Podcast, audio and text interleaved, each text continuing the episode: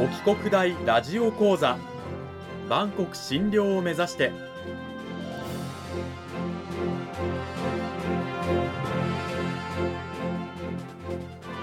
番組タイトルにある万国診療とは世界の架け橋を意味する言葉です。この番組はアジアの十字路に位置するここ沖縄にある沖縄国際大学で日々どのような研究や教育が行われているのかを発信していく番組です。案内人はラジオ沖縄アナウンサー小橋川響が務めます。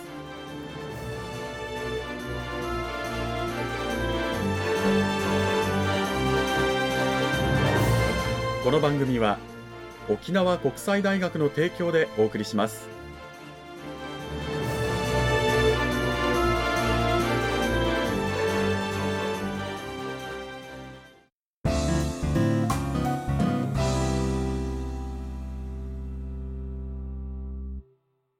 さあ沖国大ラジオ講座今週からは2週にわたって沖縄国際大学産業情報学部産業情報学科の大山健二先生を迎えてお送りします。大山先生今週からよろしくお願いします。よろしくお願いします。さて講義タイトルは分野を横断する技術視覚表現とコンピューター技術と題してお送りしますが本編の内容に入る前にまずは大山先生あの自己紹介の方お願いします。はい。沖縄国際大学の産業情報学部産業情報学科で、えーまあ、教員を務めています大山と申します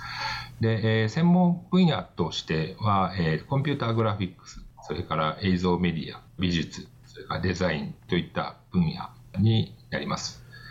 担当科目としてはウェブデザイン演習とかあとは、えーと、UI デザイン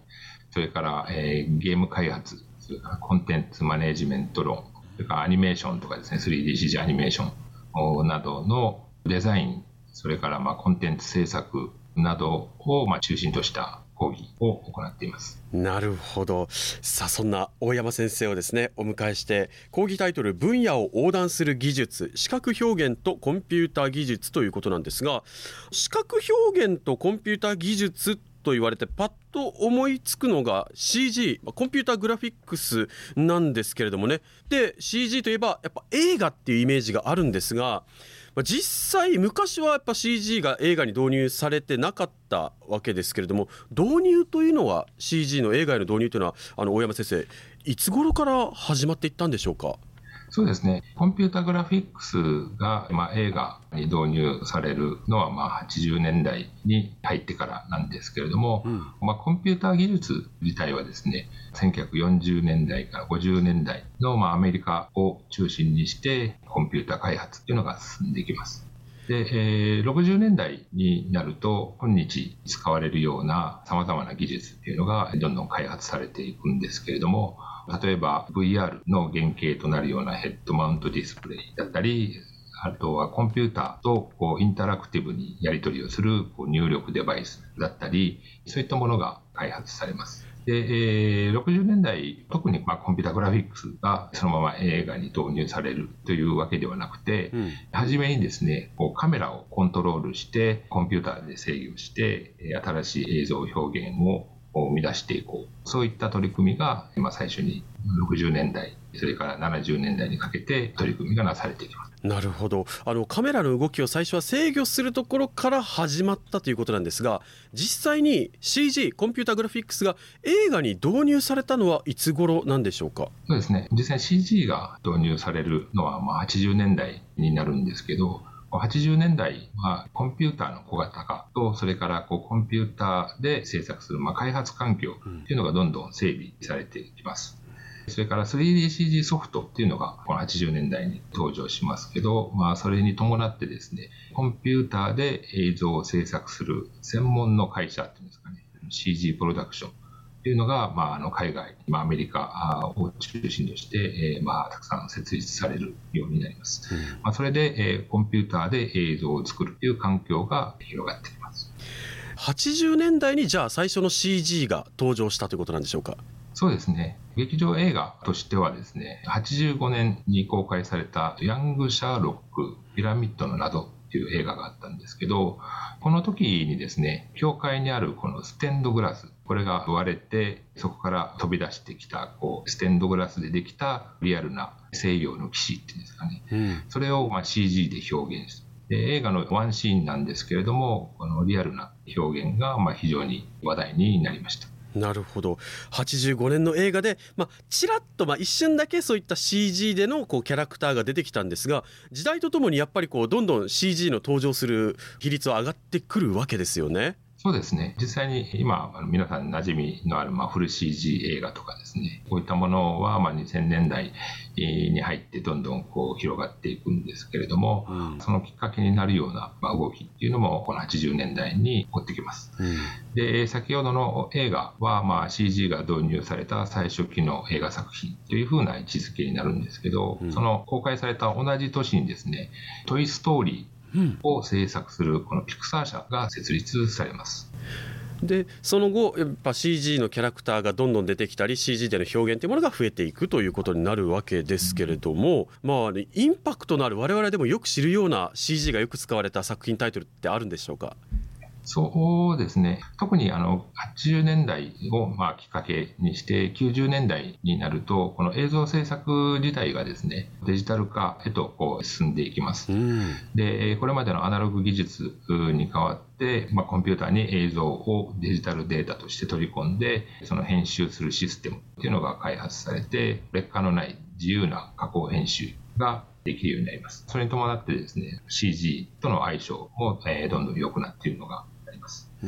で特にこう91年に公開された「ターミネーター2」では液体金属の表現が話題になって、まあ、その年のアカデミー賞の視覚効果賞をまあ受賞しています。なるほど。液体金属でできたね。敵のターミネーター。確か T1000 型って名前だったと思うんですけどあれは確かに衝撃的でしたよね。うん。そうですね。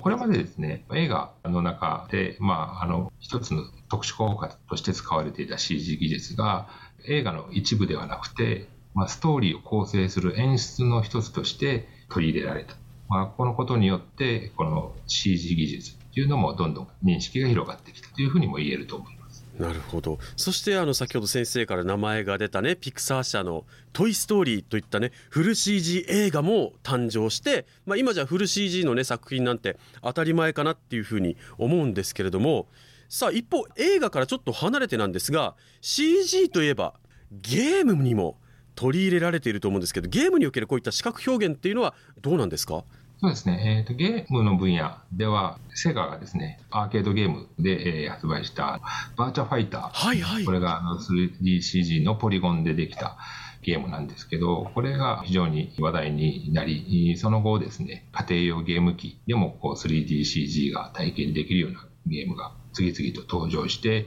ゲーム業界が非常にこう盛り上がってくるという時期になります。まあ、バーチャファイターといえば93年発売の作品だったかと思うんですが、まあ、その後この影響といいますかでどんどんま CG をね用いたゲーム作品も出てきたということですけれども、まあ、そのね、まあ、理由としてはやっぱりこう家庭用ゲーム機とかでもこう CG を処理できる、まあ、そんな高性能なゲーム機が誕生したっていうこともあるんじゃないかなと思うんですが。こういった映像分野に導入されるね CG 技術。こういったゲーム技術というものが例えば映画にフィードバックされたりっていうことはあったりするんでしょうか？そうですね。特にあの近年あの注目を集めている技術として映画の中でこう CG を使う場合ですね。一コマ一コマコンピューターで計算して膨大な時間がかかるんですけど特にこうゲームの場合はですねプレイヤーが直接こう操作してリアルタイムで画像を表示するということが必要になってきますので、うん、そのリアルタイムで画像を処理する技術、これが特にこうゲームのまあ分野で飛躍的にこう技術開発が進んできて、今では現実のものと見まごうようなリアルなものも作れるようになってきました。へまあ、映画とゲームそれぞれで発展してきた技術が、まあ、融合してさらにこう映像分野というものは、まあ、CG というものはどんどん今も進化をし続けているということなんですね。そうですね。特にこのグラフィックをまあリアルタイムで処理する技術がどんどん発達して、まあ、近年では非常に注目を集めているんですけど、これをゲームだけではなくて、この映像制作の中にも取り入れようという動きがあります。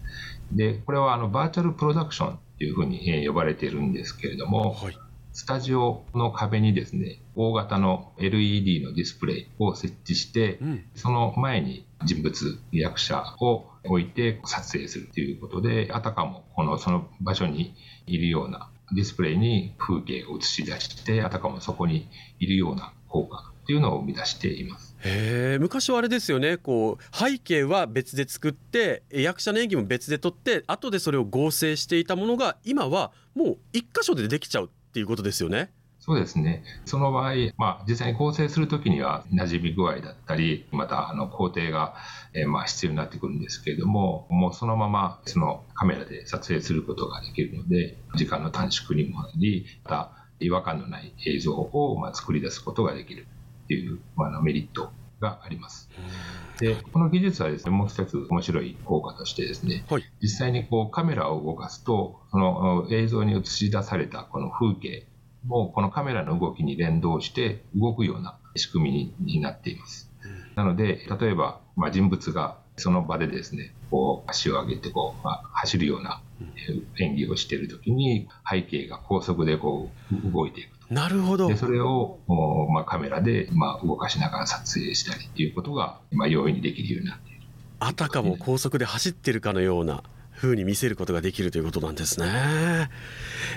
えこうやってこう、まあ、CG コンピュータグラフィックスの、まあ、歴史とその進化の過程というものがですねえ今日ラジオを聴きの皆さんにはなるほどそういうことなのかと分かっていただけたんじゃないかと思います。今週は沖縄国際大学産業情報学部産業情報学科の大山健二先生を迎えてお送りしました大山先生どうもありがとうございましたありがとうございましたさて今週はですね CG の歴史その技術の進歩進化のね話をしていただきましたが大山先生それを踏まえて来週はどういったお話聞かせていただけるんでしょうか？そうですね。今回はこの映像とゲームという分野で開発された技術の話をさせていただいたんですけれどもゲームや映像だけではなくて様々なところでこういった CG とかコンピューター技術っていうのは導入されています。まあ近年の最新のまあ動向を踏まええー、またその課題などについてもこうお話しできればと思います。来週も皆さんぜひ楽しみにしていてください大山先生来週も引き続きよろしくお願いします